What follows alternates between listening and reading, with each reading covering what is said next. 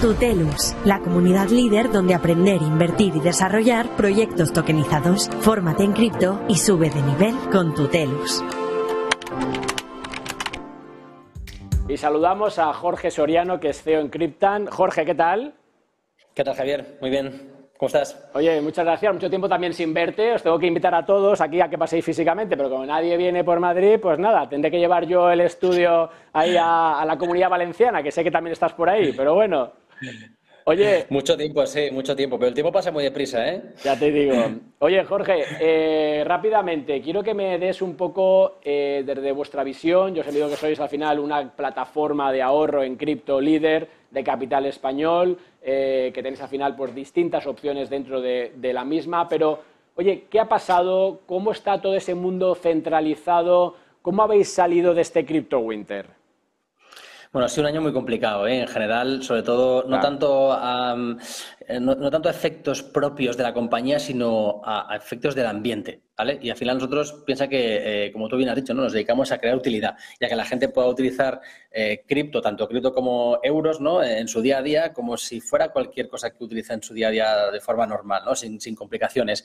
Entonces, claro, todo lo que ha pasado pues, ha generado mucha desconfianza, ¿no? Y, ya no solamente desconfianza, sino que eh, la situación económica global yo creo que tampoco ayuda.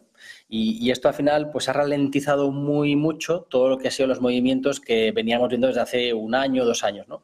Con lo cual, pues bueno, ha sido complicado por, porque veníamos de algo muy, muy, potente y muy positivo y se ha frenado, ¿no? Pero al final nosotros principalmente nos hemos dedicado a afinar producto, a mejorar procesos, a cerrar partnerships, muchos partnerships, o sea, así como hemos visto que el retail eh, ha parado ¿no? por un poco este miedo. Yo creo que la parte institucional, al revés, ha, ha puesto la sexta ¿no? y ha acelerado mucho.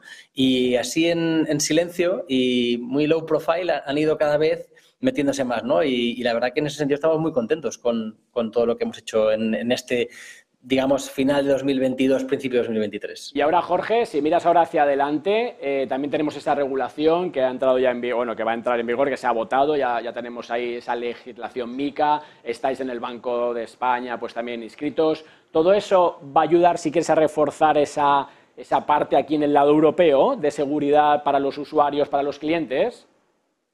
Sin, sin, ninguna duda ha sido como la primera piedra. ¿eh? Al final es verdad que todavía se tiene que transponer y tienen que pasar muchas, pues, muchos procesos eh, y son largos, pero es una primera piedra que te puedo decir que el mismo día que esto se aprueba, eh, al día siguiente empiezan a, a, llamar mucha gente, ¿no? Y gente yo creo que de primer nivel que empiezan a decir, oye, pues ahora hay un marco regulatorio que empieza a estar más claro hay que estar aquí, ¿no? Y, al final yo un poco es lo que intento transmitir a, todas estas instituciones.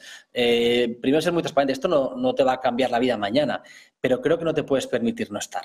Porque al final, si todo sigue como debería de seguir, la tecnología sigue en ese camino ¿no? de, de, de crear valor, esto va a ser un cambio que va a ser muy rápido, con lo cual creo que una patita todo el mundo debería de tener, ¿no?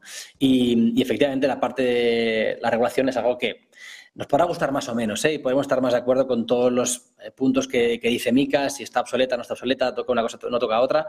Total. Pero yo creo que al final, de cara a la adopción, es, es algo que es necesario. Oye, pues nada, con eso quiero cerrar, con un tema de adopción, que me cuentes también tú desde tu posición qué has visto. Has hablado de esos partnerships, el tema de Welling que contamos hace no mucho tiempo, por ejemplo, me viene ahora a la mente con ese pago en cripto en los hoteles, ¿no? con esos TPVs que también estábamos comentando tiempo atrás. Pero nada, ciérrame en 30 segundos, que nos vamos con la Bitcoineta. Te invito a que te quedes para que veas también, porque va a pasar por ahí, por Valencia, por Alicante, que veas cómo se lleva ese conocimiento, ese otro tipo de adopción, si quieres, más a pie de calle. Antes de entrar ahí, como te decía, ¿qué has visto del lado de adopción? Un poco para concluir aquí un poco esa apuesta que hacéis desde Cryptan por seguir dando guerra. Pues mira, do, dos puntos, ¿no? El primero es más a nivel usuarios. Eh, hemos visto un crecimiento eh, que no ha parado desde junio de 2022, que es cuando lanzamos nuestro producto de rentabilidad en, USDC, en stablecoin, eh, que la gente lo está vinculando mucho con la tarjeta. Es decir, pongo algo de dinero, genero rentabilidad y me la gasto todos los viernes. Entonces, esto ha tenido un crecimiento bestial, aun cuando lo que es ese, trading o esa especulación en cripto pues ha, desaparecido, ¿no? Con lo cual ahí eh, creo que es un poco el objetivo y súper contentos. Y luego la segunda parte, lo que te decía, ¿no? Mucho comercio, mucha marca, mucho merchant, mucha empresa queriendo empezar a integrar cosas. Eh, por lo menos empezar a entender, ¿no? Y, saben que esto no va a cambiar la facturación y se la va a disparar, pero ya quieren estar. Y en ese sentido me quedo con, ese interés que esto antes no, pasaba, ¿no? o sea que muy contentos que a pesar de la situación la gente tenga todavía ganas. Ah.